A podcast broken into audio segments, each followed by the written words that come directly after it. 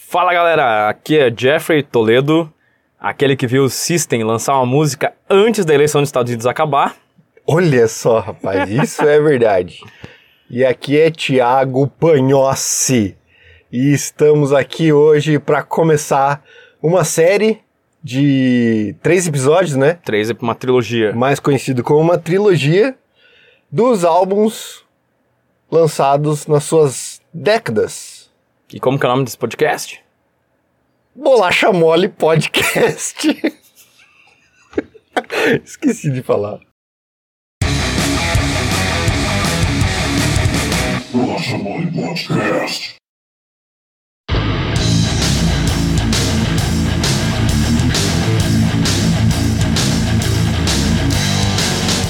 É isso aí, galera. Então a gente vai começar nesse primeiro episódio uma trilogia de três, Trilogia de três. que a gente vai tratar sobre os álbuns do New Metal de forma geral das décadas de 90, década de 2000 e década de 2010.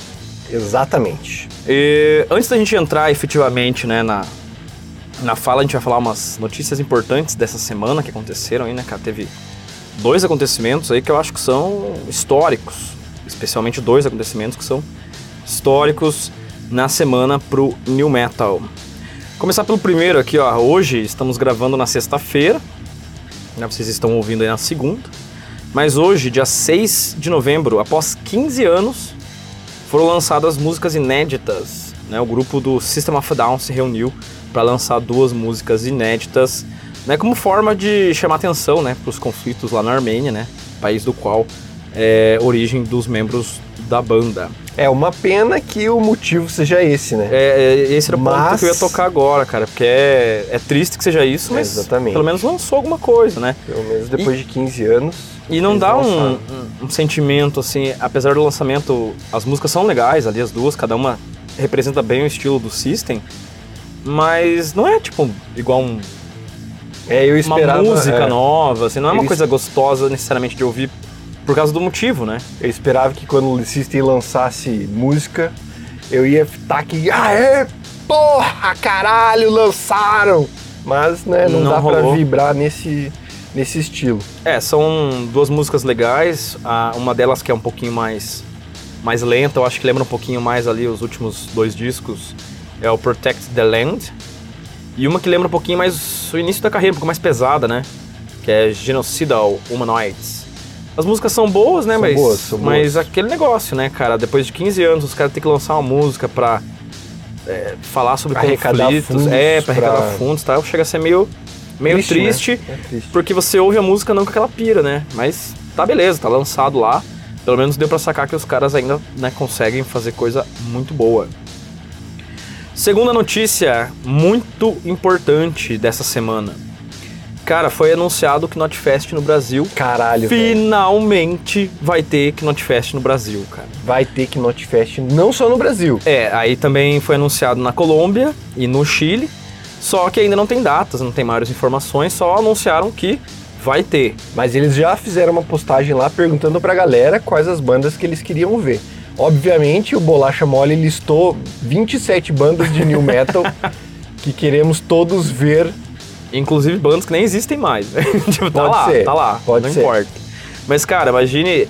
Eu, eu tô imaginando que esse vai ser o melhor festival é, de metal, assim, Eu desse não, gênero. melhor, não só o melhor, como o maior festival. É, maior, maior com certeza. Mas eu tava pensando assim, eu acho que talvez se- seja o melhor e o maior desde o Monsters, assim. E, e com certeza pra mim o Monsters foi o, o- o, digamos, o melhor festival que o Brasil recebeu de, de New Metal ali, pelo menos, né? Em 2013 ali o, o festival teve muito a ver com isso.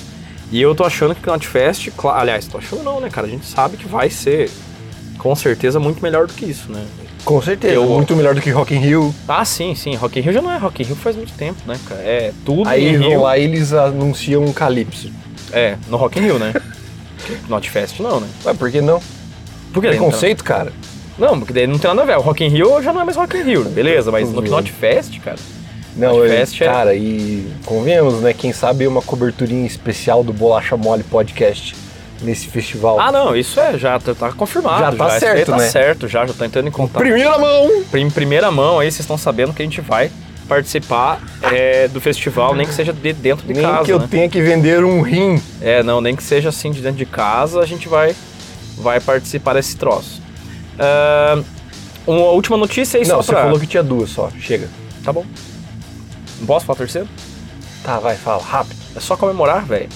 É, seis anos de morte. Comemorar não, né? Seis anos de morte do Que cuzão. Wayne Static, cara. Porra, eu achava massa pra caralho o Static X, cara. É, e a gente vai falar sobre eles hoje, É, cara. então, é hoje realmente uma estão aí. pena. É, seis anos aí que o cara misturou um pouquinho de pinga com os remédios, ficou muito louco e morreu. É uma pena quando esses caras morrem cedo, né, cara? Mas tá aí, seis anos já sem Wayne Static. É, vamos então pro explicar pra galera como que vai rolar? Vamos, bora.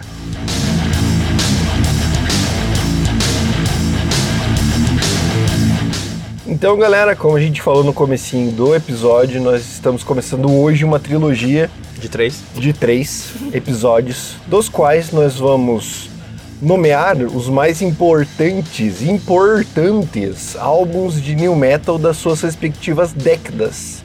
Vamos, além disso, fazer alguns breves comentários sobre esses álbuns e ao final dessa apresentação, vamos fazer um top 10 aí, pessoal meu, Thiago, e pessoal seu, Jeffrey. Meu, meu. Aham. É, então, é isso aí. É importante deixar claro aí, né, galera, que assim, a gente tentou analisar ano por ano é, nos álbuns os, os álbuns que são os mais importantes para até a construção do New Metal ali na metade dos anos 90, por É, exemplo. Principalmente nesse primeiro episódio, que é de Isso. 89 até 99, a gente elencou muito esse, esse tipo de álbum, né? É, até porque ali no início dos anos 90, ali, o- não tem, assim, efetivamente o, Não existia. o New Metal, né? Então, assim, ele tava. A gente colocou alguns álbuns que, na nossa concepção, eles ajudaram a construir o New Metal. Então, vai aparecer umas coisas que de repente podem soar meio estranhas, mas a gente até pode explicar, né, o porquê de, de aparecer esses álbuns nesse processo. Ali, a partir dos anos 94, mais ou menos, ali a gente já tem muito ma- as bandas mais conhecidas, daí fica mais fácil. Inclusive até anos como o ano de 99, que foi um ano muito É, importante então, ali, ali, pra no ir- finalzinho dos anos bastante 90 coisa, que, né? que engrenou, né? 98, 99, ali veio aquele boom de álbum. Isso, e daí a gente já tem muitas outras bandas consolidadas, então ali vai ficar. é, é, ali a gente consegue listar mais álbuns. Então pode parecer que no começo seja meio esquisito, mas ali pela metade, mais ou menos, dos anos 90, começa a coisa a ficar um pouco mais clara. Exactly. Beleza?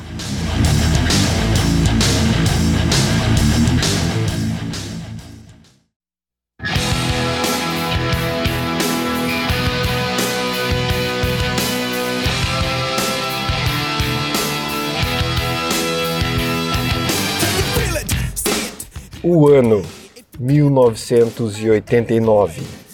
Sabe o que aconteceu de importante em 89? O quê? Eu nasci. Uau.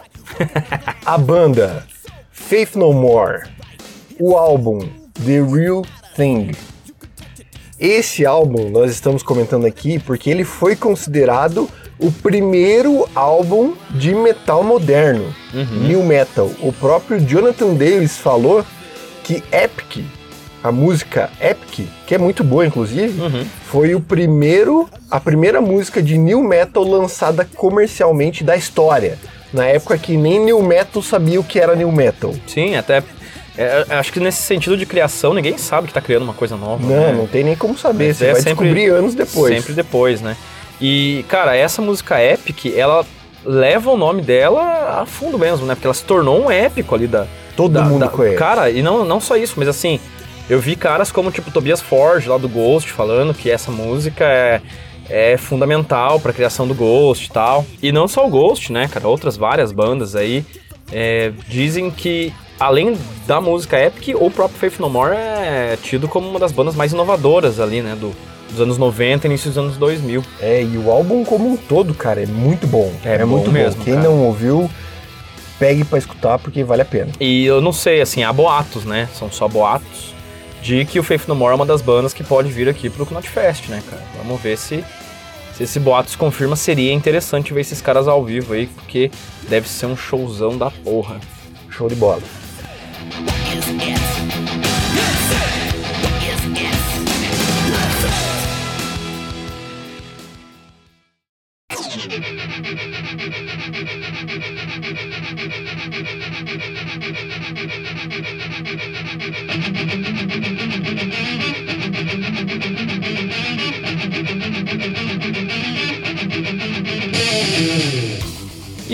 1990, cara. Vamos falar agora especificamente de 1990. Alguns lançamentos desse ano já deixam meio claro o caminho que a música estava tomando. É, eu acho que um dos lançamentos mais importantes desse ano, pelo menos dentro da minha concepção, é do Pantera, o Cowboys from Hell. Acho que esse é um dos discos mais importantes, a gente vai falar de todos aqui brevemente, né? É, mas eu, eu considero esse um dos discos mais importantes dos anos 90 no que diz respeito ao surgimento desse novo modelo de metal. Só antes da gente né, ir partir efetivamente para análise em geral, vamos falar os álbuns aqui então. Então, além do Pantera com Cowboys from Hell, tivemos Slayer com Season in the Absence, que é um disco muito bom, que tem War Ensemble. Uh, teve Public Enemy lançando Fear of, the, of a Black Planet com Power to the People e Fight the Power, então já, já tinha é, muito claro ali o nascimento do, do hip hop, do rap, aquela coisa, aquele som bem urbano, né? Nós temos Judas Priest com Painkiller, né? Não precisa nem falar que clássico, clássico demais. E Alice in Chains também com Face Nossa, maravilhoso, né? Face Lit é, com Man in the Box. Então assim, como a gente falou no início, pode parecer que esses primeiros discos eles não têm muita conexão com o New Metal, né? Mas é porque não tem New Metal mesmo. Então o metal ele estava se construindo, mas a gente já consegue perceber algumas variantes surgindo. É, mas a gente pega o álbum do Pantera, o Pantera mesmo, toda a, a história deles é baseado naquela loucurada daquele som Uhum. deles, que eles faziam o que eles queriam, que eles estavam tentando se divertir. Então isso já gera um meio de campo ali para você criar e abrir portas para misturas de ritmos, para misturas de componentes musicais, enfim. Só isso já, já, já faz o meio de campo rolar para a criação e efetivação, digamos assim, do new metal que já estava sendo criado. Pois é, e também, aí agora especificamente também ainda falando sobre o, o Pantera, você percebe nos próprios riffs de guitarra desse disco, né? Aquela coisa bem marcada, é uma coisa que no metal vai se apropriar bastante depois, vai, vai se utilizar bastante. E de novo, né, cara, aquilo que a gente sempre fala, os caras do new metal sempre estavam ouvindo essas bandas, né? Porque é normal, você vai criar uma coisa a partir daquilo que você conhece. E a gente considera que esses são álbuns importantes. Tem outros? Com certeza tem outros, né? Tem outros, de repente, outros artistas de outros estilos musicais que a gente nem, nem pensaria em colocar aqui. Mas a gente selecionou esses especificamente, vocês podem concordar ou não, fiquem à vontade, porque a gente considera que esses álbuns são importantíssimos para esse ano, são lançamentos muito importantes para esse ano, e são álbuns que marcaram, né, aí em algum momento ah, a estrutura do que viria a ser o new metal a partir ali da metade dos anos 90. E eles criam essa base justamente para o crescimento do gênero. Isso, isso.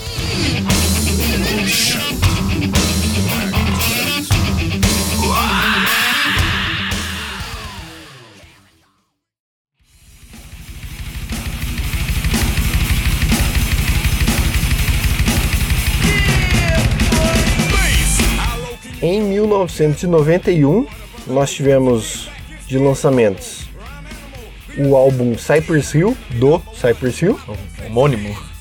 No More Tears, do Ozzy Osbourne, Apocalypse 91, do Public Enemy, Arise, do Sepultura, Metallica, do Que Metallica, é o Black Album, chamado Black Album. Exato. E o Nevermind do Nirvana. São os álbuns que a gente considera como fundamentais aí para o desenvolvimento do gênero. E o porquê, né, cara? Então nó- nós temos ali o exemplo do Ozzy já se consolidando na sua, na sua carreira solo ali, né? Depois de, de sair do Black Sabbath, depois daquele ato entre ele sair do Black Sabbath. É, eu acho que, assim, na minha opinião, os dois lançamentos mais importantes desse ano, no que diz respeito a esse crescimento do pro New Metal se tornar o que o New Metal se tornou. Pra mim, é o lançamento do Pu- Public Enemy, não tanto pelo disco em si, mas eles têm uma música, chama-se Bring the Noise, que é com os caras do Anthrax. E assim, não era novidade, né? Como a gente até falou em algum momento, o, o Aerosmith já tinha feito isso anteriormente, Sim, sim, de misturar exatamente. rap com, com Rock and com roll. rock and roll. Uh, mas o Anthrax faz isso colocando um peso a mais, porque daí você já tem Exatamente. metal, né? Aí tá. Aí você, tanto que a música já começa com pedaleira dupla ali, né? Então assim, dá uma sonoridade muito diferente, e aí entra o Bring the Noise, cara, eu acho fantástica essa música, acho muito legal, e eu acho que ali você já vê que essas, mes- essas é, assinaturas, misturas, né, Isso, elas essa- davam certo. essa assinatura que o New Metal tem de misturar as coisas não deu errada. Porque ninguém critica o Anthrax, ninguém critica o Aerosmith. Por que vão criticar o, o Limp Bizkit, por exemplo? São pé no saco. Outro lançamento que eu acho muito importante no que diz respeito a comportamento, que é uma coisa muito dos anos 90, é o lançamento do Nirvana. Porque esse sentimento que o grunge traz de... é, inclusive Smells Like Teen Spirit, principalmente, a música, ela tem a coisa da rebeldia jovem, tipo, nada faz sentido, não estamos nem aí pra nada. É uma coisa que vai ser muito utilizada no New Metal, inclusive a gente falou isso no, no, no Hybrid Theory, né? É, a gente vê isso em outros, outros discos, tipo, os discos do Limp Bizkit trazem muito essa coisa urbana. E eu vejo que o Nevermind tem muito disso. Eu, particularmente, considero, no que diz respeito à estética musical, o lançamento do Public Enemy e o disco do Nirvana os mais importantes desse, desse ano. E Claro além- que tem outros, mas esse pra mim são os mais importantes. E além disso, o próprio Kurt Cobain, né? Não tem como negar o quão ídolo ele é perante os caras que nós adoramos ouvir hoje em dia. Então essa influência, ela vem por consequência. E se você pegar a estética dos caras do New Metal, tipo, e pegar a estética que o Kurt pessoalmente tinha, né, cara? Sim, sim. Então é, é- tem muitas semelhanças ali, né? Então você falar que, que acha o Jonathan Davis um cara estranho e não achar o Kurt um cara estranho, né? Tipo, não faz muito sentido. Ambos são lindos. Hear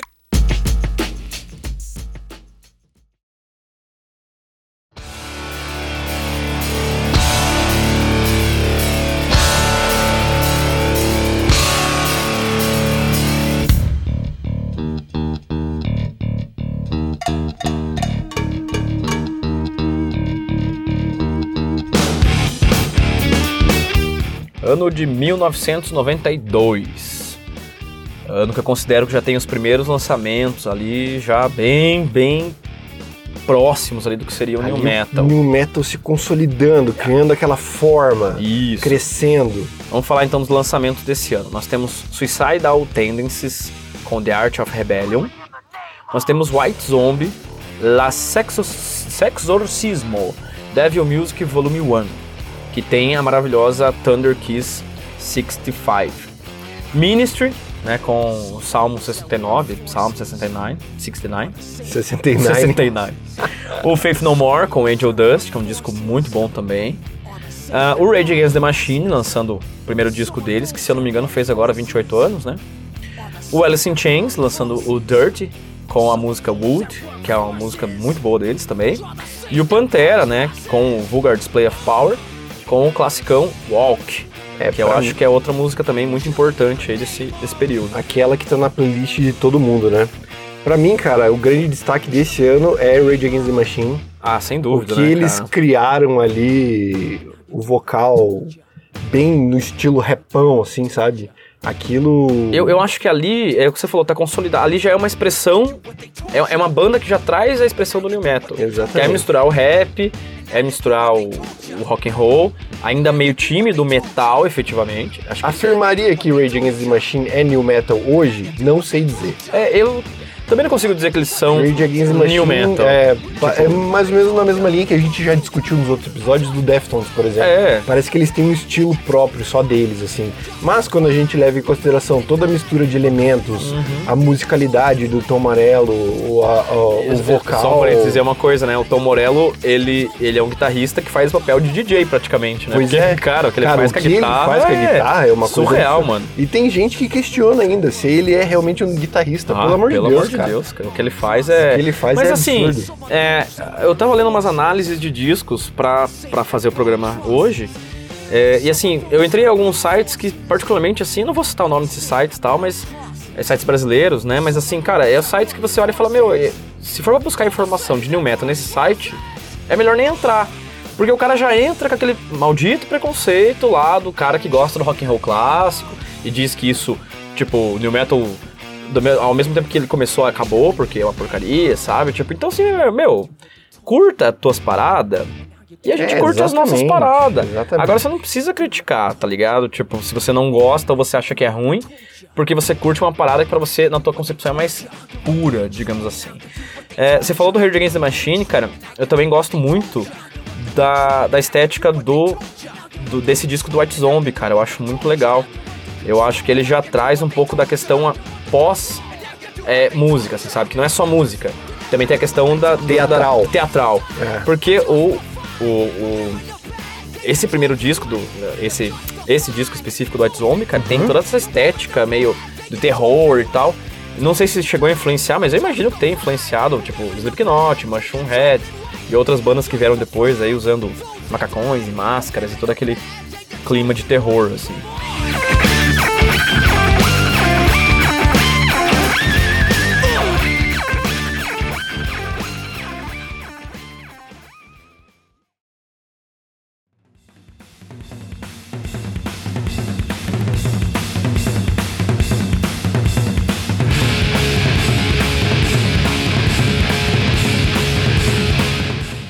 1993 a gente selecionou aqui quatro álbuns que a gente entendeu como fundamentais pro new metal. Tá quase surgindo, tá, né, tá cara? quase na, na Tá- pedra fundamental Tá ali. brotando ali o bichinho. O primeiro álbum é da banda Tool, Undertow, Cypress Hill com Black Sunday, Sepultura, cara, com Chaos, AD. E Nirvana em Utero. Utero. Útero, né? Inútero, como tu... Inútero. Inútero. Cara, é muito bom esse ano, apesar de ter poucos lançamentos, são lançamentos de, de peso. Só pegar o Tool, né, cara?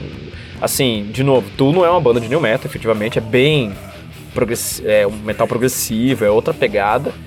Mas os elementos musicais do Tool são maravilhosos, né, cara? Fantástico. É uma banda muito cabeçuda, né, cara? Acho que É o que tipo- mais tende ali pro new metal é o Cypress Hill, né? É, que ainda é bem. É, é bem... É hip hop, né? Exatamente, é é, uma das influências, né? Mas eu lembro que o Cypress Hill, não é nesse disco, mas eles têm uma música chamada é, Rock Superstar, Uhum. ou algo semelhante a isso, eu não lembro agora de cabeça. Que eles colocam, assim, tipo, é uma, uma pegada bem rock e tal. E eles já, já tem essa mistura, mas eu acho que isso vem depois, né? Eu gosto bastante, cara, e eu acho que tem muita influência esse disco do Nirvana é, no que o Deftones vem depois, cara. Eu acho especificamente Sim, que sim, a, com a. Heart, Sha- Heart Shaped Box, que é uma música bem. ela tem assim, uma, ela lembra muito o que o Marilyn Manson faz no Sweet Dreams. Uhum. E lembra muito o que algumas músicas do Deftones fazem, que é aquela linha bem baixa, depois vem estourando, assim, sabe? Tipo, é aquela coisa bem crítica, a música por si só. Tem uma, ela não tem uma letra tão crítica, mas a- o clipe, né, do, do Heart Shaped Box, por exemplo, é bem crítico, né? Eu acho que tem muita influência do Nirvana nessas bandas e, putz, cara, Sepultura, essas... Cara, é, eu ia O- falar. Não, Meu- fala aí, fala aí. fala Meu destaque do ano é Sepultura, cara.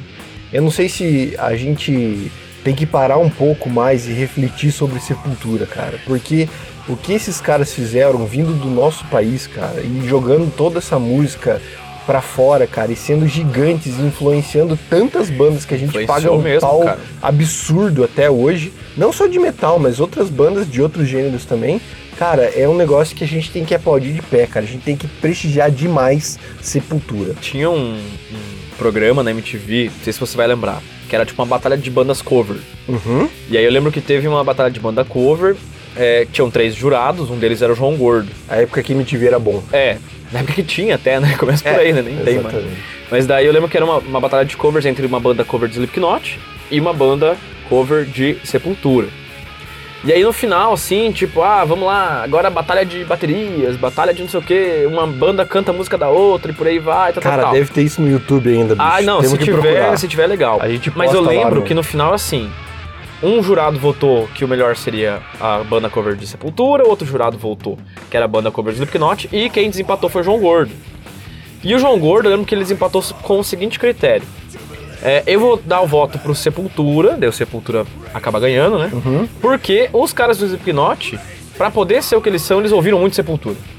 E eu lembro que na época eu fiquei putaço, cara, com isso. Eu falei, tipo, nada a ver uma coisa com a outra, cara. O que, que tem a ver e tal.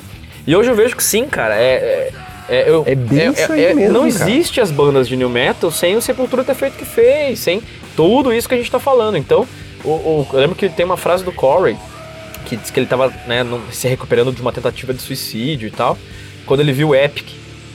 Então, daí ele, quando ele viu o Epic, ele falou, cara, eu, não, agora eu preciso voltar a tocar porque eu- um dia eu quero fazer isso.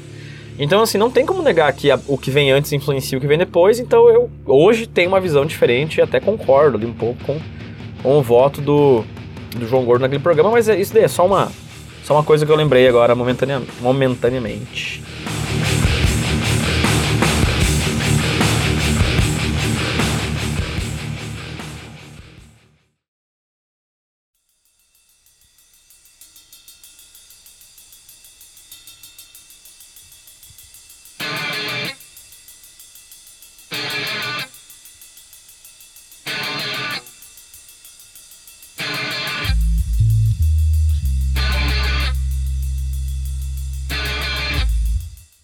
Treta, é treta, é, treta. Brasil 94 é treta, credo. Bom, é, ano de 94, agora sim temos nascimento efetivo. Você acha que é o nascimento efetivo? Eu acho que o, a- o marco do New Metal é em 1994. a pedra, assim o marco zero. Treta. Então, assim, ó, nesse ano, lançamento importante: Prong com Cleasing, Machine Head com Burn My Eyes, que maravilhoso esse disco, Korn, né, com o álbum auto-intitulado, né, Korn, e o POD ainda dando seus primeiros passos ali com o Snuff the Punk. Cara, é, o que falar desse álbum do Korn, que é o principal álbum desse ano no que a gente selecionou aqui, né, meu? Cara, realmente, bicho, esse álbum é um espetáculo do começo ao fim, cara. As músicas, a sequência, o estilo, é uma coisa absurda o que esses caras fizeram com, teoricamente, poucas referências para se basear, se espelhar e lançar um álbum nesse estilo completamente diferente de tudo que já tinha sido lançado, cara. Não, e aí cabe uma. A, a primeira referência que faremos, talvez, não sei se é a primeira referência ou não que a gente vai fazer. é, a gente vai fazer outras com certeza depois, na verdade, tá? É a primeira. O padrinho, né? Ou chamado padrinho do New Metal, né, cara? Ross Robinson. Então, assim, o cara produziu uma série de discos importantes, ou músicas importantes, inclusive até tocando em alguns dos discos É, algumas, algumas músicas ali, participando é, do instrumental. Eu acho que esse cara teve, assim, um papel importantíssimo, cara, dentro do new metal, a primeiro momento. Depois ele parte para um outro caminho, ele vai mais para bandas de post-hardcore, que talvez depois até se torne o metalcore, uma coisa mais, mais, mais para esse lado. Com Glassjaw ele faz isso, é uma banda bem legal, eu gosto bastante. Mas, cara, não tem como não falar do papel importante do Ross Robinson na produção desse disco, cara. Não, realmente, O cara ele foi, fez assim- na história do New Metal começou a ser escrita aí. Eu também acho, e pra quem nunca viu, a gente recomenda que veja ou aquele DVD Deuce, ou Deuce, não sei como é que fala, Deuce, do Korn, é, que tem os bastidores da gravação dessa, dessa primeira fase do Korn, né? Se eu não estou enganado, posso estar, ali pega os três primeiros discos, até o Follow the Leader, mas salvo engano, né? E ali você mostra entrevistas com o Ross Robinson tal, e, e o que ele fez ali com a banda, ou o que ele ajudou a fazer, né? Cara, esse cara merece um, um Grammy, né? Que seria o Oscar da música. Então, ele merece um Grammy aí de produtor, pelo menos desse período. Cara, e só destacando as músicas desse álbum: Blind, um clássico dos clássicos, abertura de show fenomenal. Clown, Faggot, Shots and Letters. Não, e eu, é um- tem um- ainda uma menção honrosa que eu acho que todas as músicas desse álbum são maravilhosas, é, mas tem uma especial que eu acho ela muito foda. Pensa bem, cara, é um disco de estreia de uma banda. E aí, a última música, meu, na última música você tem uma pegada muito pesada, assim, sabe? É, eu acho esse disco, ele é muito... Eles aproveitaram a chance de fazer uma estreia já muito foda, assim, sabe? E aí você tem, por exemplo, Blind, cara, é quase um minuto de introdução aquela porra, cara. Que banda que, tipo, sei lá, vai mo- mostrar um demo lá pra uma gravadora, sei lá o que, tipo, um minuto de introdução fica, porra, mas o que, que é isso e tal, não sei o que. Meu, tem que ser muito carudo, os caras mandaram muito bem, é uma obra-prima E eles do New fecham, Metal, ah, só complementando, eles fecham o álbum com Daddy. Então, essa é, é a música pra mim mais tensa que eu já ouvi na minha vida. Ele conta, ela conta toda uma história de vida dos abusos do Jonathan Davis com relação ao pai dele, cara, e não tem como não ficar tenso ouvindo essa música, cara. E é uma música é um- longa, longa, o cara coloca o sentimento dele, a flor da pele pra gravar essa parada. é uma exposição do Uma cacete dele ali, exposição né, cara? absurda, cara, que pouquíssimas pessoas têm coragem de enfrentar. E o cara colocou isso num disco, cara. Colocou isso num disco. Primeiro pra, disco da banda dele, o cara já pra ser expõe, vendido sabe? pra tantas milhões de. de- Fantástico, cara, fantástico. Foda. O que falar, né, desse, desse, desse disco, se não dizer que ele é o, o nosso grande álbum do New Metal aí, né?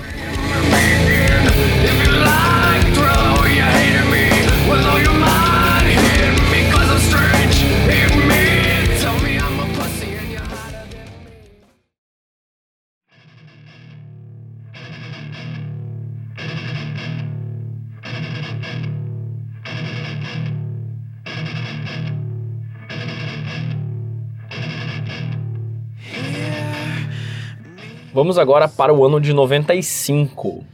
Ano de 95 nós temos. Aí eu já considero que o, o, o brotinho do New Metal estava nascendo, já nasceu ali em 94. E agora eu acho que já estava tendo já um, um outro caminho a seguir É. ali para um outros estilos. Vocês já vão entender. Então nós temos o Fear Factory lançando o álbum nesse ano, com The Manufacture, que eu acho esse álbum muito legal, cara. Ah, o Meshuga já tem lançamento nesse ano. E é aí que eu acho que o, o metal, além do próprio New Metal, já tá começando a plantar outra sementinha lá do, do gente, né? Como eles falam, ou de um groove metal. outras vertentes. Né, que depois vai ter lá na frente o surgimento de bandas como, por exemplo, Gojira. Né, Uhum. isso bem mais pra frente. E o grande lançamento do ano de 95, eu acredito que seja o primeiro álbum do Deftones, né, cara? Que também O segue uma Adrenaline. outra linha, de uma outra possível vertente, uma outra Uhum. rotinha dentro do, do, do New Metal.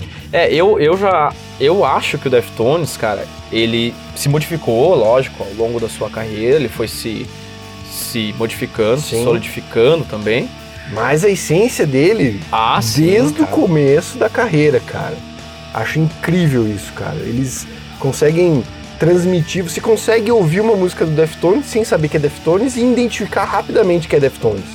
É um negócio deles, assim, sabe? Eu acho muito legal esse, esse trampo que os caras fazem. E tem uma coisa do Deftones, cara, não sei se você, você- Eu acho que é muito legal do Deftones, assim, nesse- principalmente nos dois primeiros discos, que eles fogem muito à regra da. Eu não entendo nada de música, dessas coisas de notas e tal. Sim, já ele- falamos é, isso. e- mas ele foge muito da estrutura de uma música padrão. Sim. Coisa que, por exemplo, Cara. o, o, o Korn, o Korn já, já se aproveitou melhor lá de uma coisa tipo refrão, é, Estrofe, estrofe e tal, e por aí vai. refrão. O Deftones, cara, apesar de ter isso, eles já têm uns ritmos muito mais quebrados, assim. Cara, e é muito legal quando você Eu acho escuta isso uma massa, música do Deftones que você- ele encaixa uma estrofe no refrão e já sai pra segunda estrofe e o troço flui de uma maneira incrível. E é assim. natural, né? E é bem natural. você vê que não é uma quebra, assim, de É repente volta, inteligente, vai. né? É uma, É, exatamente. uma banda muito inteligente. É inteligente, aham.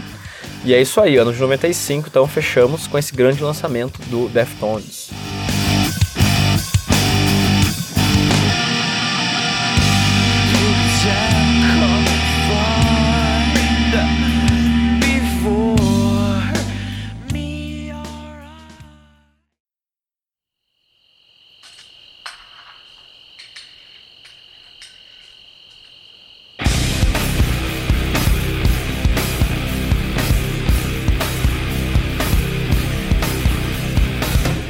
Em 1996, o New Metal já mais consolidado, teve os lançamentos do Marilyn Manson, Antichrist Superstar, que é- foi o segundo álbum do, do Marilyn Manson. É o primeiro, até só um parênteses rapidinho, o primeiro a gente não colocou aqui porque a gente não entendeu que o primeiro teve essa... Esse impacto, né? Essa é, tá- influência. tava surgindo ainda ali uma coisa nova, mas o segundo já chega matando, né?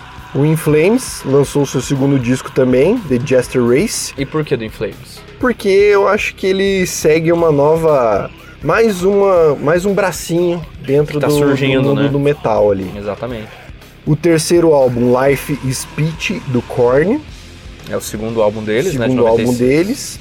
Aí nós tivemos o grande, o clássico Roots, do Sepultura, Esse é maravilhoso, cara. Anima, do Tool, Evil Empire, Rage Against the Machine e Brown, do POD. Que falar desse ano, hein, cara? Cara, o que falar desse ano? Pra mim, cara, o destaque ele tá pau pau Korn e Sepultura, Sim. mas eu tendo fortemente pro Sepultura, cara.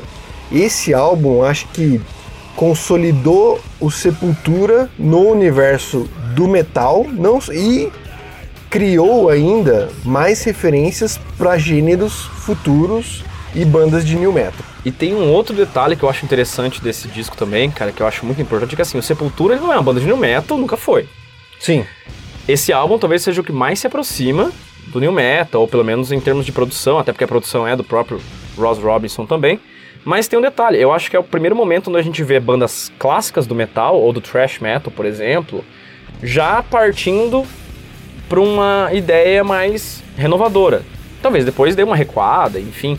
Mas você tem ali, você percebe que o Max Cavaleira, nesse período, ele tá muito aberto a essa nova tendência. Tanto que dois anos depois, tem lançamento dele solo, né? Então já dá pra sacar uma diferença aí é, entre o metal clássico, já tá começando a abraçar em alguns momentos ali o esse novo metal que tá surgindo, essa nova tendência. E toda a característica musical desse álbum do Sepultura, com referências do Brasil mesmo, cara, essa mistura de gêneros aí. Cara, isso aí é, é o básico do new metal, a mistura de gêneros, a mistura de ritmos, de. Enfim. Isso que, isso que você falou, eu acho muito legal, principalmente no Rata Marrata, né? Nossa, que é sensacional, com, cara. com o Carlinhos Brown e com. David Silveira também tocando. Eu acho muito massa você trazer um- um ícone da música brasileira que, assim, é, é importante as pessoas começarem a entender que música não é exatamente só aquilo que você gosta. Porque, pô, se- tudo bem, você pode gostar de um estilo de música, mas não automaticamente o outro estilo de música ele vai ser Ser- ruim. É ruim, exatamente. Entendeu? Eu posso não ser fã do Carlinhos Brown, mas eu tenho que reconhecer a importância desse cara pra E a música. capacidade Cap- musical Exatamente, né? Então é muito importante que a gente tenha essa visão. E eu acho muito massa que o Sepultura chega e dá, tipo assim, um tapa na cara, muitas vezes, dos próprios fãs, né? De repente, eu não sei. Falando assim, não, vamos trazer o Carlinhos Brown aqui, cara, vamos colocar. E tem o próprio Mike Patton também nesse disco do, do Faith No More, né? Na música Look Away, que é uma música com o Jonathan Davis e com o Mike, Mike Patton e com o DJ Little, né? Do Limp É, Bizkit. exatamente. Então, veja, veja só, o Sepultura botando o DJ. Tipo assim, e aí, vai falar o que agora? Sabe? Tipo, é isso que é metal clássico? Não é. Então o Roots é um álbum que definitivamente sai da curva. E falando do outro álbum do ano, Life Speech, cara, é, já começa com a abertura, né? Twist. Nossa, muito boa, muito boa, muito boa. E é, é engraçado que eu li algumas, algumas referências sobre esse álbum, que foi o ano mais louco do da galera da banda, né? De gravação, De, assim, grava- então, ah, de imagino, né? vida, vida, drogas, álcool, enfim, sexo e seja mais o que for. E o engraçado desse álbum, cara, é que ele tem muito mais pesado a questão da, da mistura de, de ritmos. Solo, por exemplo, que é uma música sensacional, tem uma pegada daqueles funkzão americano. Uhum. Tem várias referências que eu escutei de jazz, hip hop, até de reggae, cara. Você Sim, consegue sim. pegar. E tem- eles têm, álbum. eh, nesse álbum eles fazem o cover, né, do é Ice Cube, né?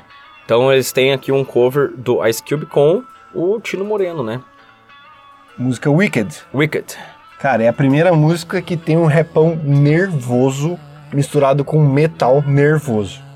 Bom, Absurda essa música. eu acho legal que eles respeitaram o lance da música ser um, Com certeza. um repão, né? Um hip hop, sei lá. E, mas colocaram lá o, o metalzão, né? E mais uma vez ele fecha o álbum com uma música extremamente tensa. Uhum. Kill You. Essa também é outra música Mais uma vez se pancada. expondo. E ele, ele vem se expondo, eu acho legal. A carreira toda, né? Então, isso que eu ia falar agora. Tudo bem que a gente vai dar um salto só rapidamente pra mencionar o, o último álbum, né? Na primeira música o cara já começa com choradeira, gaita de fole, É, tudo aquilo, tipo, o cara já vem trazendo de novo um pouco do que o que é Korn. Korn é sentimento, né, cara? Eu acho que é uma banda que traz muito sentimento. E Eu acho que é até uma, uma fuga pro próprio Jonathan Davis que tá cheio dos problemas, né? todos os problemas que ele enfrentou durante a vida dele e conseguir extravasar isso de alguma coisa pra acabar num... Que seja na arte, né? Porque Exatamente. tem gente que faz isso num quadro ou em algo assim, então ele faz na arte. E eu queria também é, mencionar aqui. Música e- também é arte, né? Sim, sim. É, ou vamos, vamos fazer uma, uma outra enquete agora. Não precisa, Não, né? Porque nessa a gente precisa, concorda. Essa a gente concorda. O Marilyn Manson, cara, eu acho esse disco do Marilyn Manson muito, Muito assim, muito superior ao primeiro, inclusive. Eu acho que ele já dá um salto do primeiro pro segundo é, gritante. Ele já traz muito. E esse é considerado o clipe, né, do The Beautiful People, é considerado o clipe mais medonho de todos os tempos. Eu discordo, porque eu sei. ah, tem clipes, tem clipes piores. piores. Eu Mas- acho que talvez do mainstream, assim, do mais conhecidinho, que passou, sei lá, na MTV. Pode até ser. Mas existem clipes muito piores aqui E um que... ponto de reflexão do Marilyn Manson que, cara, tudo bem, ele tem a banda dele por trás, mas ele se vende como artista solo. Ah, isso é fato. E é uma coisa diferente desse mundo de new metal. Mas sabe que eu acho, cara, que não é talvez um erro efetivamente dele Não. nesse sentido? Eu não acho que não, não sabe tô por quê? julgando, É, não tô julgando, não. mas é... Mas agora também veio essa, esse pensamento. Porque eu penso assim, ó. Ele tem uma, uma, é, uma concepção artística do trabalho dele. E ele quer vender essa concepção artística. Os músicos que ele vai usar pra isso, tipo assim, tem que entrar na pira dele lá, tudo bem, mas ele né, traz essa ideia do tipo, eu sou o artista aqui, os músicos me auxiliam, me ajudam e tal, mas eu estou vendendo, tipo, tô vendendo aqui minha arte, né? Tô vendendo aqui minha arte, quem Isso, puder Eu quero viver da minha arte. quero viver da minha arte, quem puder me ajudar, ajude. Mas eu acho que é legal. E pra fechar esse ano, o Evil Empire, né, do Rage Against the Machine, que tem só Bulls on Parade, que talvez seja uma das músicas mais conhecidas deles, um, com certeza é uma das. People of the Sun, uma música muito boa, que também tá nesse disco. Muito boa, não, excelente. Nossa, né? é, é. E ali eu acho que, assim, o Rage Against, cara, já, já tem uma diferença das outras bandas, né? Porque do primeiro pro segundo ele já mantém mais próximo. Exato. Eu acho que tem ali um pouquinho É aquilo que a gente Da- falou da no produção começo, melhor e um tal, mas- estilo próprio. Mas eles têm o estilo próprio e no segundo álbum esse estilo fica mais evidente. É muito bom esse CD também. E POD, né? POD é uma banda um pouco diferente do que a gente está acostumado, é uma banda cristã, efetivamente. E, mas ele entra justamente com essa proposta de misturar ritmos, mas com letras mais cristãs. É, e esse segundo álbum, ele, ele assim, cara, ele também não, não- ainda não expressa o que vai vir a ser o POD depois. Exatamente. Quando chega lá pra frente, no terceiro álbum, aí sim o POD já tem a carinha lá do que a gente talvez tenha conhecido do POD lá com o... a- o- é, o, que é o Alive, né? Que eu É. ia falar do single, né? Mas aí, ali eu acho que daí é o single que trouxe o POD pro mainstream mesmo.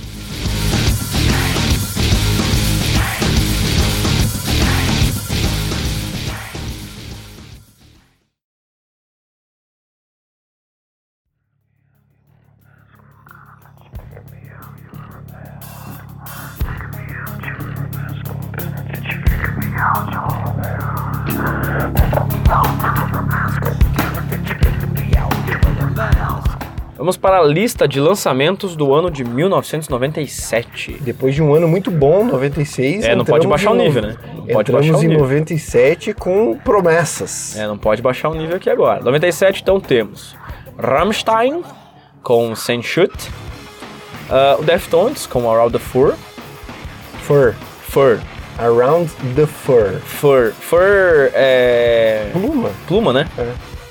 Uh, nós Penuge. temos... Penuge. Peluche? Peluche. Peluche. nós temos Sugar Ray, uh, Machine Head, mais um lançamento do Machine Head, Limp Bizkit estreando com seu 3 Dollars Bill. Yeah. Ya. O Call Chamber também estreando com o seu disco chamado Call Chamber. Era uma moda, né, antigamente, colocar o, Sim, o primeiro, sim. primeiro disco com o nome da banda. Os Inclusive- self-titled. Self-titled, inclusive Seven Dust também tem aí o, o primeiro álbum com o nome Seven Dust. O Incubus com Science Science. e Godsmack, ou Beijinho de Deus, Isso. em All One Up. O que que você acha aí, cara? Olha, Cara, fala. eu falo, você fala. Fala, fala você. fala Eu, você. eu queria só explicar pra galera por que, por exemplo, de colocar Rammstein, né? Assim, a gente não considera, a gente sabe, né? O Rammstein não é uma banda de metal, de new metal, é uma banda de talvez metal industrial, até um doom metal de vez em quando, talvez, mas é com certeza industrial. Ah, mas assim, a gente tem essas inovações na música. Exato. Então, Essa o- que é o tonight da parada. Não que o Rammstein tenha bebido na fonte efetivamente do new metal, mas ele também bebeu é, porque a gente entende o seguinte: o Static X é uma banda que ela usa muito elemento eletrônico. E aí você tem depois também Power Man 5000, Então você tem bandas que usam muito elemento eletrônico, teclado muito, sabe, muito forte. E o Rammstein talvez tenha influenciado inclusive essas bandas que veio tudo no mesmo bolo. Então assim, nós temos o metal industrial, a gente tem esse metal um pouco mais voltado pro, pro trance, né, uma coisa bem mais eletrônica, bem mais tipo forçado no eletrônico. E o Rammstein tá, tá no meio disso, né? Então a gente sabe, óbvio, no, o Rammstein não é uma banda de new metal, mas veio desse bolo de É todo esse Informação peso, aí, é, né? Todo esse peso deles de influência em cima das bandas de new metal é o que a gente considerou para colocar eles aqui.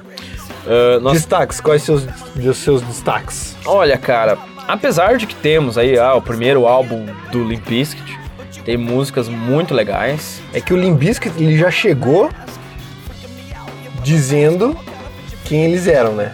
Então- Bizkit chegou sendo Limp Bizkit, cara. Tem- é um negócio absurdo, assim, Tem uma, uma, doideira. tem uma música desse disco, sim, pra mim em especial. Tem lá o, o single, né? Counterfeit, Faith, enfim. Mas tem algumas músicas, cara, que desse, desse disco, assim, cara, que elas são, pra mim, a essência, assim, do que, que seria o, o, o Limp Bizkit mesmo, sabe? Então eu acho esse álbum muito importante. Ah, o Around the Fur, eu acho que ele mantém a mesma linha do primeiro, mas em termos de falar sobre new metal, eu acho assim, na minha opinião, cara, que o Cold Chamber ainda é o disco do ano de 97 desses discos aqui, cara. Cold Chamber, Cold Chamber é o álbum deles é o que a primeira música diz. Louco. É muito.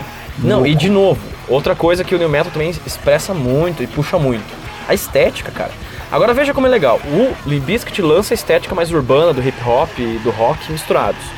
Aí você tem uma mesma banda de um mesmo estilo ou próximo disso, com um estilo totalmente mais gótico, uma coisa mais, mais dark, sabe? Aqueles piercing. Meu, que que é os caras do. do- é, tipo, ou Marilyn Manson mesmo antes, né? Sim, Mas, mas eu acho que o Marilyn Manson, ele, ele é new metal, mas não é tão new metal.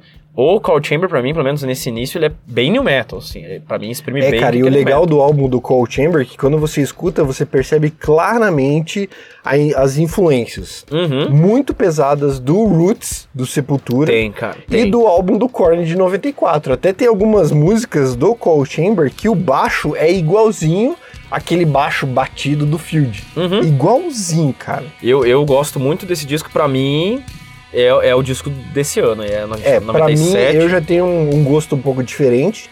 Eu gosto muito, escutei muito o Thriller- Three Dollar Bill Y'all. Ó, Cara, eu adoro a música Pollution, por exemplo. É aquela Muito essência legal. do Limp Bizkit, tá ligado? Que batido e muito começa- louco. É muito legal já, né? No dela já é Exatamente, mas pra mim o melhor álbum do ano fica com Around the Fur do Deftones. Uhum. Ah, não. Cara, é, eu ouvi demais esse CD, eu ele é acho muito ele bom mesmo. sensacional.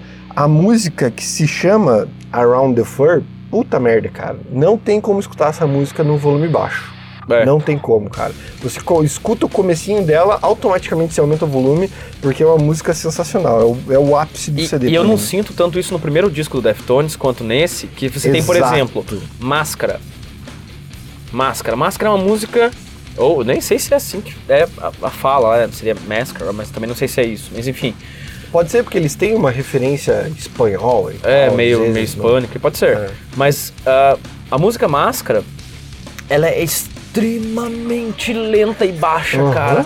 Ela é tipo uma Mas música. é um negócio que te prende, É, cara. não, assim, ela não é ruim. Ela é uma coisa muito diferente. E aí começa a subir, né? Cara, Uhum. e ela vem subindo, subindo, mas ela não tem um momento de pum, Não. efetivamente, assim. Lembra muito o que eles vão fazer depois lá no, no, no tal famigerado White Pony, né? Uhum. Com algumas músicas eles, eles misturam também esse elemento. Mas não vejo isso no primeiro, mas no segundo já começa a trazer esse lado É, mais. então. Que a gente sempre fala, do romântico Isso. do Deftones. Galera, quem não ouviu lá o review do OMS do Deftones, escuta lá o nosso segundo episódio. E o legal é que o primeiro álbum do Deftones, ele tem, ele parece o mesmo volume o tempo todo, assim. E quando você tem Around the Fur, você tem aqueles picos tanto pra cima quanto pra baixo. Uhum. E isso meio que começa a criar uma essência pra banda, assim, pra ela seguir aí até nos próximos anos. E tem uma banda aí cabeçuda dessa época também, né, cara? Que é Seven Dust, né, cara? Que é uma banda aí longínqua já. Sim. E eu acho legal do Seven Dust, cara, que eles, que eles conseguem misturar estilos de uma forma. é, cara, a música black desse disco ela é muito pesada, mas ao mesmo tempo ela, ela tem uma pegada tão diferente, cara, que você já percebe que o New Metal já foi pra outro para outro nível, já assim, bem diferente. E cabe também uma menção ao Incubus, que esse é o primeiro CD bem, bem mais, mais New Metal deles. É, o- é o único, na verdade eu acho que é o único deles que se enquadra efetivamente no New Metal. Cara, pode ser, porque depois eles vão trocando muitos É, vai elementos, uma- assim. O próximo, talvez, também É. enquadre um pouquinho, mas ele já vai perdendo essa linha e eles já vão criando uma essência própria. É, eles vão indo já lá pro tal do metal alternativo, que é Exato. colocado no mesmo bojo do Deftones, que pra mim não faz sentido nenhum. Mas, vamos lá.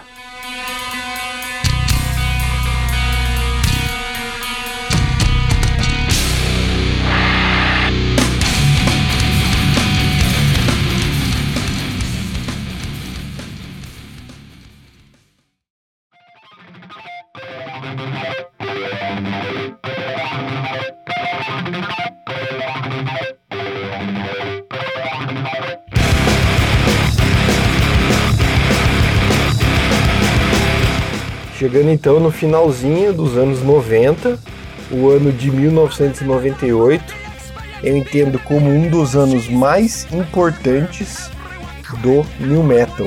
A gente teve estreias do Rob Zombie, a gente teve mais um álbum do Marilyn Manson, Mechanical Animals, a gente tem o álbum de estreia, cara, do System of a Down, intitulado System of a Aí, ó, Down. mais um self-title. A gente tem o álbum do Korn, Follow the Leader. Puta merda, que álbum, né? A gente tem Ord, Candy S. A gente tem Soulfly, com o álbum Soulfly. E a gente tem também o álbum do Kid Rock, Devil Without a Cause. Pois é, é, especificamente falando aqui sobre um álbum que eu acho muito importante para esse período, é inegável, que é o álbum do Korn, que talvez tenha colocado o New Metal num outro nível, né, cara? O nesse- nessa primeira trilogia dele, não baixou um nível em nenhum momento, né, cara? E aí que começa a especulação sobre os próximos passos do, do New Metal, né? Então, em 98 a gente ainda tá no, no ápice. Aí você tem Ord, por exemplo.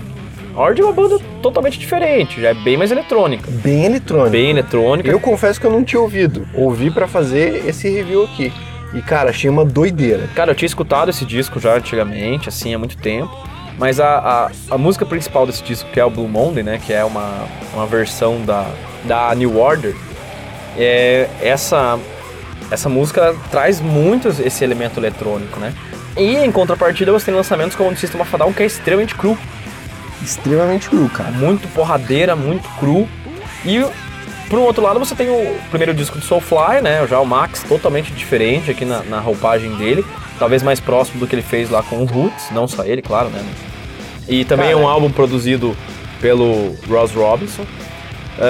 E eu você- acho que o do Soulfly, ele, o Max Cavaleira, ele traz toda aquela influência que ele estava aplicando no Sepultura, do metal moderno, digamos assim, Uhum. pro Soulfly.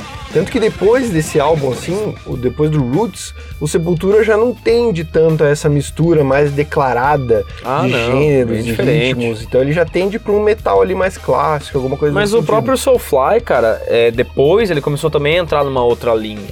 Sim, né? sim, sim. Então, E o legal é que esse álbum tem as participações, né? Do. Do. Do, do Little do Little, Fred E do Durst, Fred Durst, e do né? Tino Moreno Aham. também. Tem também. Eu acho esse ano, cara, de 98, um ano muito bom aí pro, pro New Metal, principalmente porque temos grandes álbuns do New Metal, como eu falo The Leader, é, e principalmente também pelo surgimento de uma das grandes bandas aí, que é aquele negócio, será que é New Metal, será que não é? Que é o System of a Down. Cara, outro álbum que a gente não falou aqui no começo, falha da produção aqui, Slayer. Por que eu coloquei esse álbum aqui? Diablos in Music. Uhum. É o único álbum do Slayer mais experimental, extremamente criticado na época por justamente estar flertando com esse metal mais moderno. E sabe o que é mais engraçado de tudo isso? Depois o fã de Slayer, pra poder ver Slayer numa turnê, teve que fazer turnê junto com o Slipknot. Pois né? Então, assim, o Slayer fez uma turnê junto com o Slipknot durante algum período. E assim, mano, é pra mostrar eles vieram que. aqui pro Brasil com o Linkin Park abrindo pra eles, né? Foi, foi um período assim, tipo, meu. Aí tudo bem, aí eu, aí eu considero como um erro grave, porque eu acho que Linkin Park e Slayer ver, né? são bem diferentes. Tanto que deu as treta dos fãs, É, lembra? então, aí eu acho que é um erro bem grande. Agora, tipo, Slipknot e Slayer, eles flertam muito próximo. Mas assim, é de novo, cara, é a galera que às vezes. é- a, a nossa geração ela tá muito mais aberta a ouvir, entender e experimentar coisa nova. É, a geração mais antiga, eu acho que ela é um pouco mais fechada esse tipo de coisa. Então ela, ela tem muito essa coisa mais estanque, assim. Mas pense, cara, em 98, 98, Uhum. trocentos anos atrás, cara, qualquer coisa que fosse diferente do que o Slayer já tava fazendo antes, os caras iam criticar. É, eu até entendo por esse lado, porque você pensa assim, os caras já têm 200 álbuns, né? Aí quando chega em 98, os caras. Mas, meu, faz parte um pouco da inovação. É igual o lance do Korn, pro, pro nosso estilo. Depois de fazer vários álbuns, o Korn vai lá e faz um álbum meio eletrônico. Então, assim, pode ser criticável também, mas assim, só por isso eu não vou ouvir, eu não vou querer, não vou querer saber desse disco, então. E falando assim, de Korn, que lançamento que nós temos esse ano, hein? Follow the Leader. Pois é, cara, cara. que álbum. Só com o Freak Lish, God the Life, Pretty, que pra mim é uma música puta merda, sensacional. Cara, é uma das melhores do Korn. Cara, mim. eu acho uma das melhores também. É, Acho que foi aí que os caras do Korn se ligaram do tamanho que eles eram, da influência que eles tinham sobre as outras bandas. vendeu é um... muito, né, cara? Vendeu muito, Muito, cara. muito, eu não tenho informação aqui, mas vendeu pra caralho. Não, e, é- e- e é engraçado que foi tão forte o estrondo que esse disco fez, que eles foram praticamente obrigados a lançar um álbum já na sequência, né? Que não perdeu em nada em termos de qualidade. É, porque o Issues é. Aishus. É, é Issues, não é, cara? Eu não fala Issues. Puta, agora você me deixou de calça curta aqui, cara. Não lembro agora. Você manja mais de inglês mim, do que eu, eu. falava de Aishus. Não, Eu mas o, o álbum, o álbum eu sempre falei Issues, mas a palavra em si é Issues, não é, cara? Vamos pôr no Google Tradutor. Põe aí no Google Tradutor. Issues. Issues. É, Issues, seus lixos. aí, ó, viu? Do Google Tradutor salvando nossa pele. Cara, é um absurdo a gente não saber pronunciar essas porra, na boa. Ah, mas é que, mas é, lembra que a gente falou assim que, meu, na época. A gente é brasileira tudo, né? Ah, não, e outra coisa, velho, na época que a gente descobriu esses nomes, É, a gente, a nem, 15 é, nem sabia falar porra nenhuma. Então a gente mantém a dicção meio que parecida com a daquela época. Mas não tira o fato desse álbum ser um álbum sensacional.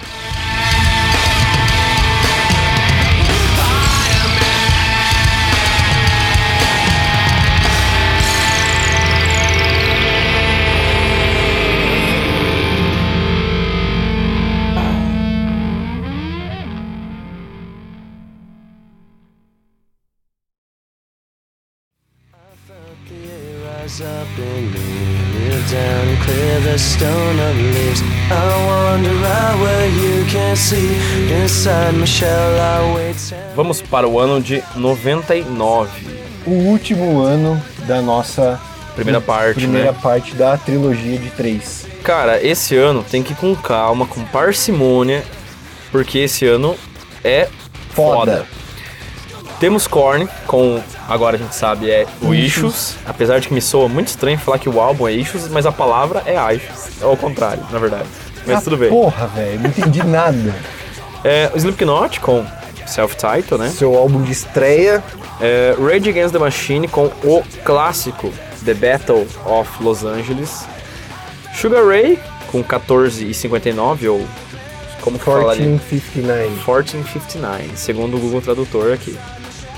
Limp Bizkit com Significant Other. Crazy Town é, com The Gift of Game. Power Man 5000. Tonight the Stars Revolt. Tonight. Tonight continua aí, Tonight. Dope com Felons and Revolutionaries, Machine Head The Burning Red, Stand Dysfunction, Static X com Wisconsin Death Trip. Falei certo, será? Eu, eu Wisconsin, falando em Wisconsin, essa semana eu ouvi tanto essa palavra, essa porra dessa palavra de Wisconsin, Ah, por causa da eleição aprendeu. lá. Ah, verdade. Que agora a gente sabe que o Wisconsin, nem sei lá o que, que é, mas tudo bem. POD. The Fundamental Elements of Southtown, um clássico também do Pioria. Uhum. Kid Rock, The Devil Without a Cause. Ah, mas esse aqui tá no anterior, velho. É 98 esse aqui. Ah, então Faz o falha técnica, continua. Incubus, Make Yourself, Coal Chamber, Chamber Music e Seven Dust com o álbum Home. Mano, assim, isso foi o que a gente conseguiu já separar. Exatamente. Teriam outros, outros discos aí de repente pra colocar, mas a gente separou esses porque o que que acontece, galera? Em 99 já tava tudo meio consolidado ali. Eu já fazia uns 4, 5 anos que o metal era new metal. Pensa bem, o Korn já tá no seu quarto álbum. Ah, mas também, né, o Korn, pelo amor de Deus, os caras 94, lançam 96, 98, 99. 98, 99. Os cares estavam inspiradíssimos, né? Ou querendo muito ganhar dinheiro. Ou, sei lá, aproveitando essa, essa maré, né, cara? Rage, Rage Against the Machine já tava no, teu- no seu segundo álbum. O Limp Bizkit já tava no seu segundo álbum. E, inclusive, no outro ano já lançaria o ah, Chocolate Starfish. Nós temos aqui lançamentos, né, ou novidades, como o Power Man 5000, o Dope, né, chegando agora. Machine Head já estava consolidado ali, apesar de Machine Head transitar em outros estilos também. Static X, novidade. POD com o terceiro álbum que é bem renovado, né, com relação a- ao- aos álbuns anteriores. Eu acho que é o primeiro álbum deles que eles efetivamente começam ali a Acho eles atuar no new metal. Se ali. encontraram mesmo ali no New Metal e, e, meu, você pega, por exemplo, os dois primeiros. Cara, o vocal do Sony, meu Deus Porra, do é céu, muito cara. bom, velho. Não, mas você pega nos dois primeiros, é tipo, meu, nada a ver. É assim. outro, é outro, Cara, parece não tem outro nada cara, a ver. né? Aham. Aí no terceiro é aquele vocal que a gente conhece. E Cold Chamber, mano, pra mim tem uma das músicas mais maravilhosas nesse disco, que é o Tyler Songs, cara. É uma música que tem um comecinho tão pesado, cara. É, mas enfim, discos maravilhosos dos 99 que fica até difícil a gente arranjar tempo pra ficar falando aqui.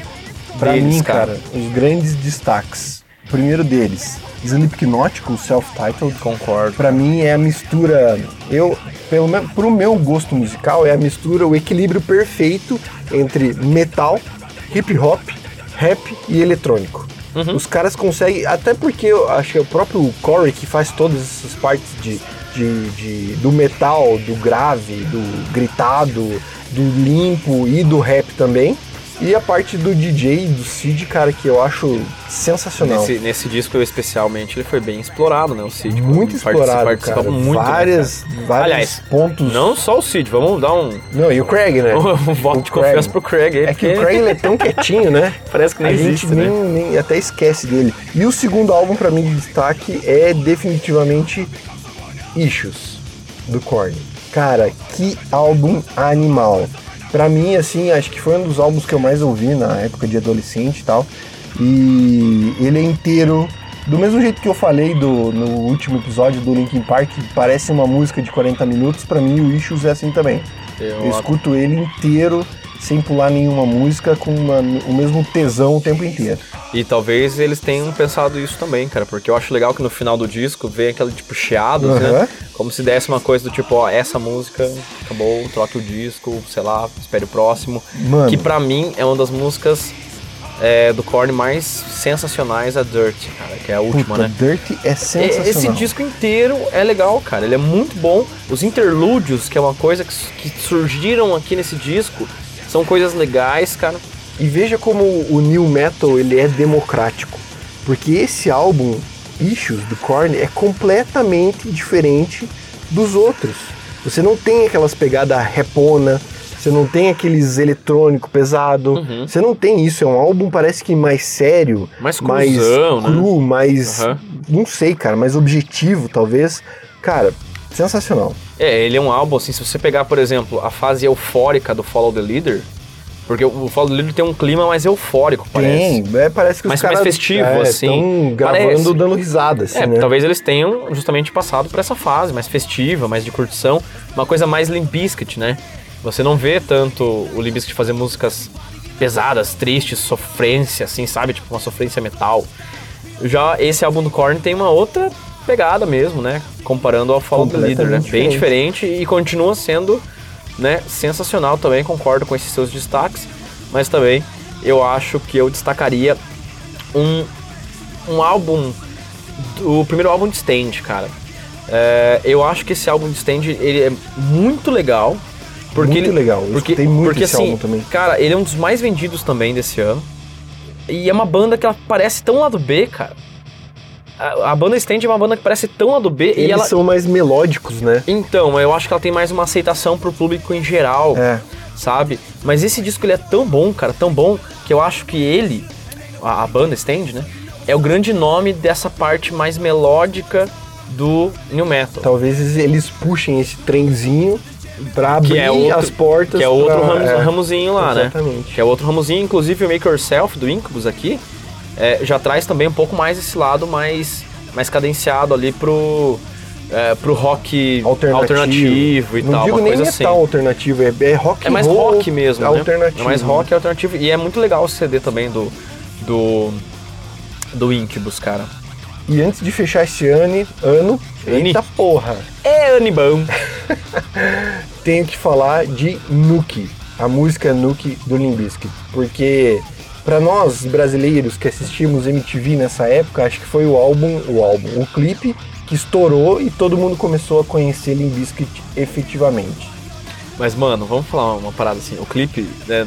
Pra quem não lembra do clipe, assista lá e tal, mas é, é- é tipo Fred Durst, a galera tocando na rua, assim.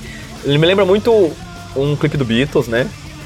Mas assim, eu vejo que é aquele lance do Fred Durst, cara, ele tem uma pira meio, co meio Corey, assim, mas eu acho ele mais, ma é, mais marrento, assim. É, então. Sabe essa marra do tipo, não, tal, eu vou andar aqui e vou fa-" E no final do clipe eu sou preso, sabe? tipo, ah, nossa. ele tá brigando com a polícia. É, tipo. É que o- a ai, marra cara. do Corey nesse último álbum, que a gente criticou pra caralho aqui, que a galera deve odiar a gente até hoje, é que a arrogância dele soa meio mal, assim, né? Mas eu acho a arrogância meio- do Corey é uma arrogância musical. É, então. A do- a do do- Fred Durst é bem pessoal, É uma assim, arrogância né? pessoal, né? Ele é E- o mala. Mas eu acho engraçado. Do, no É, papel sim. do Fred Durst, eu acho mais engraçado do que arrogante, entendeu? Ah, sim, sim, tá- Mas, tem isso enfim. também. Mas o Nuke é um. Putz, cara, é um classicão aí, né? Do, de- desse ano e do Bizkit, né, cara? no Eu, Nuke Tonight. Lembra do show? não Nuke Tonight.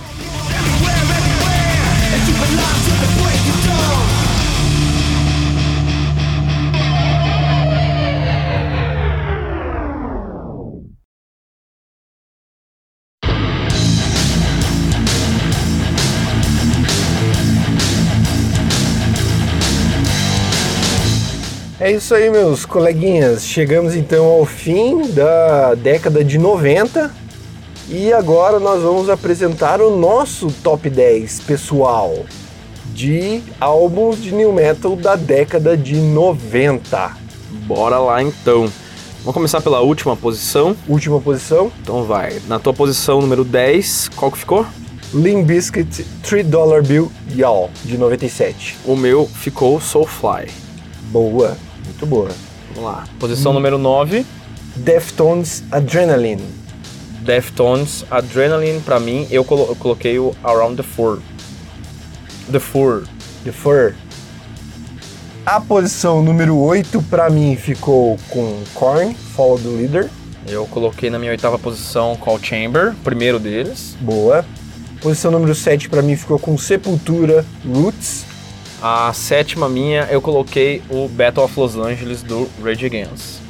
Posição número 6. System of a Down, primeiro, Sistema Fodão. Essa bateu, cara. Bateu? Sexta Sexta posição, certinho. System of a Down, System of a Down. Agora começa a funilar, hein? Agora funila. Quinta posição, vamos lá. Follow the Leader, quinta posição. Eu coloquei Korn, o álbum de O 94. Quarta posição, Roots. eu coloquei Significant Other do Limp Bizkit. Agora estamos no pódio. Agora tá. bicho- Terceira posição. Agora o bicho vai pegar. Terceira posição, Significant Other. Caralho, ganhou uma posiçãozinha da minha lista aqui. Eu coloquei Deftones Around the Fur. Around the Fur, o meu tá lá pra baixo. Medalha de prata vai para É, o primeiro do Korn. o primeiro do Korn, Korn e pra mim 94. o primeiro do Slipknot. Ah, é? E o grande Boa. vencedor da sua lista, Jeffer. O grande vencedor é o primeiro do Slipknot. Caralho. Self-title. É, o meu não tem como dar outro voto. O meu vencedor é Is- Issues do Korn. Issues. Legal. É, bom, Vamos passar- repa- é, repassa aí pra, pra gente poder entender melhor, né? Vamos lá, o top 10 do Thiago. Na décima posição, Limp Bizkit, 3 Dollar Bill Y'all. Nona posição, Deftones Adrenaline. Oitava posição, Korn, Follow the Leader. Sétima posição, Sepultura, Roots. Sexta posição, System of a Down com System of a Down. Quinta posição, Korn com Korn. Quarta posição, Limp Bizkit com Significant Other. Terceira posição, medalha de bronze, Deftones Around the Fur. Segunda posição, medalha de prata para Slipknot, com Slipknot. E primeira posição, medalha de ouro com Corny Issues. Issues, caralho. Issues. Ah, o meu top 10, top 10 do Jeffrey ficou assim. Em décima posição, Soulfly, com Soulfly. Em nona, Around the Fur, do Deftones. Em oitava posição, Call Chamber, Call Chamber. Em sétimo lugar, o Rage Against the Machine com o Battle of Los Angeles. Em sexto lugar, System of a Down com System of a Down. Em quinto lugar, o Korn com Follow the Leader. Quarto lugar, Roots do Sepultura. Em terceiro, Significant Other do Limp Bizkit. Em segundo lugar, o primeiro disco do Korn, chamado Korn. E em primeiro lugar, o primeiro disco do Slipknot, chamado Slipknot. Muito bem. E esse é o nosso top 10. Antes da gente fechar, Jeffrey, meu querido colega, é, eu peguei aí na internet, aí vocês podem procurar aí o- o- uma lista que o Loudwire fez. O Loudwire era uma revista online americana que cobre esse músico do, esse músico, esse gênero do rock e do metal que a gente tanto adora. E eles fizeram uma lista de top 50 mu- álbuns de new metal de todos os A tempos. gente não vai falar os 50, não. Não, Não vamos se falar os preocupe. 50. O engraçado, eu já vou comentar, ó, mas são desse top 50, essa lista foi divulgada em janeiro de 2019. Uhum. 19. Dessa lista de 50 top álbuns de new metal ou nu metal, 24 são dos anos 90 e 26 são dos anos 2000.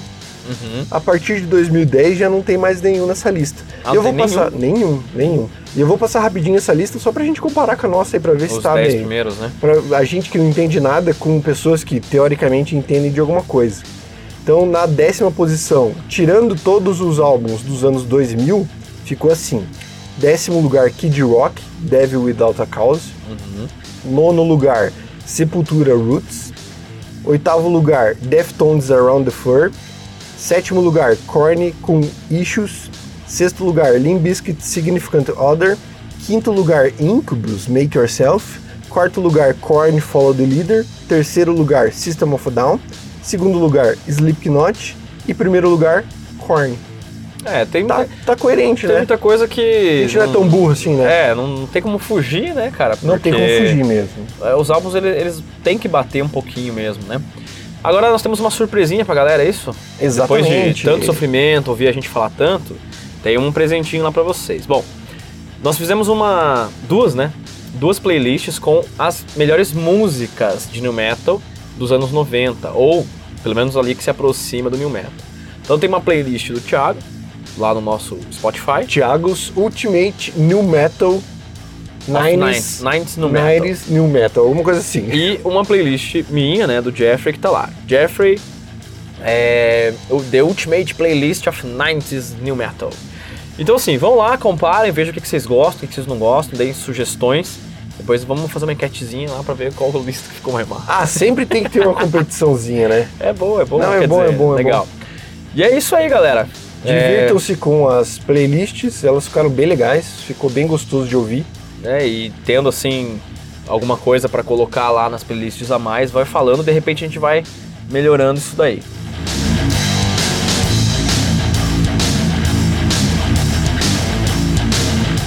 E chegamos ao fim de mais um episódio do Bolacha Mole. Gostou? Não gostou? Odiou? Amou? Quer participar? Foda-se. Como é que faz? Não, pô. Não, brincadeira. Como é que faz, cara? Entra no Instagram, que é o. Arroba Bolacha Mole Podcast. Segue no Twitter, que é o. Arroba Bolacha Mole Pod. E se quiser ajudar a entupir a nossa caixa de e-mails, manda e-mail pro. É... Ia falar arroba, né? Bolacha Mole, arro... Bolacha Mole Podcast, arroba gmail.com. E é isso aí, galera. Agradecemos a sua paciência por terem ouvido a gente mais uma vez. Nos falamos na semana que vem. Tchau, tchau. Valeu, galera. Um abraço. Tenham todos uma excelente e muito metal na veia de todo mundo ao longo dessa semana. Falou!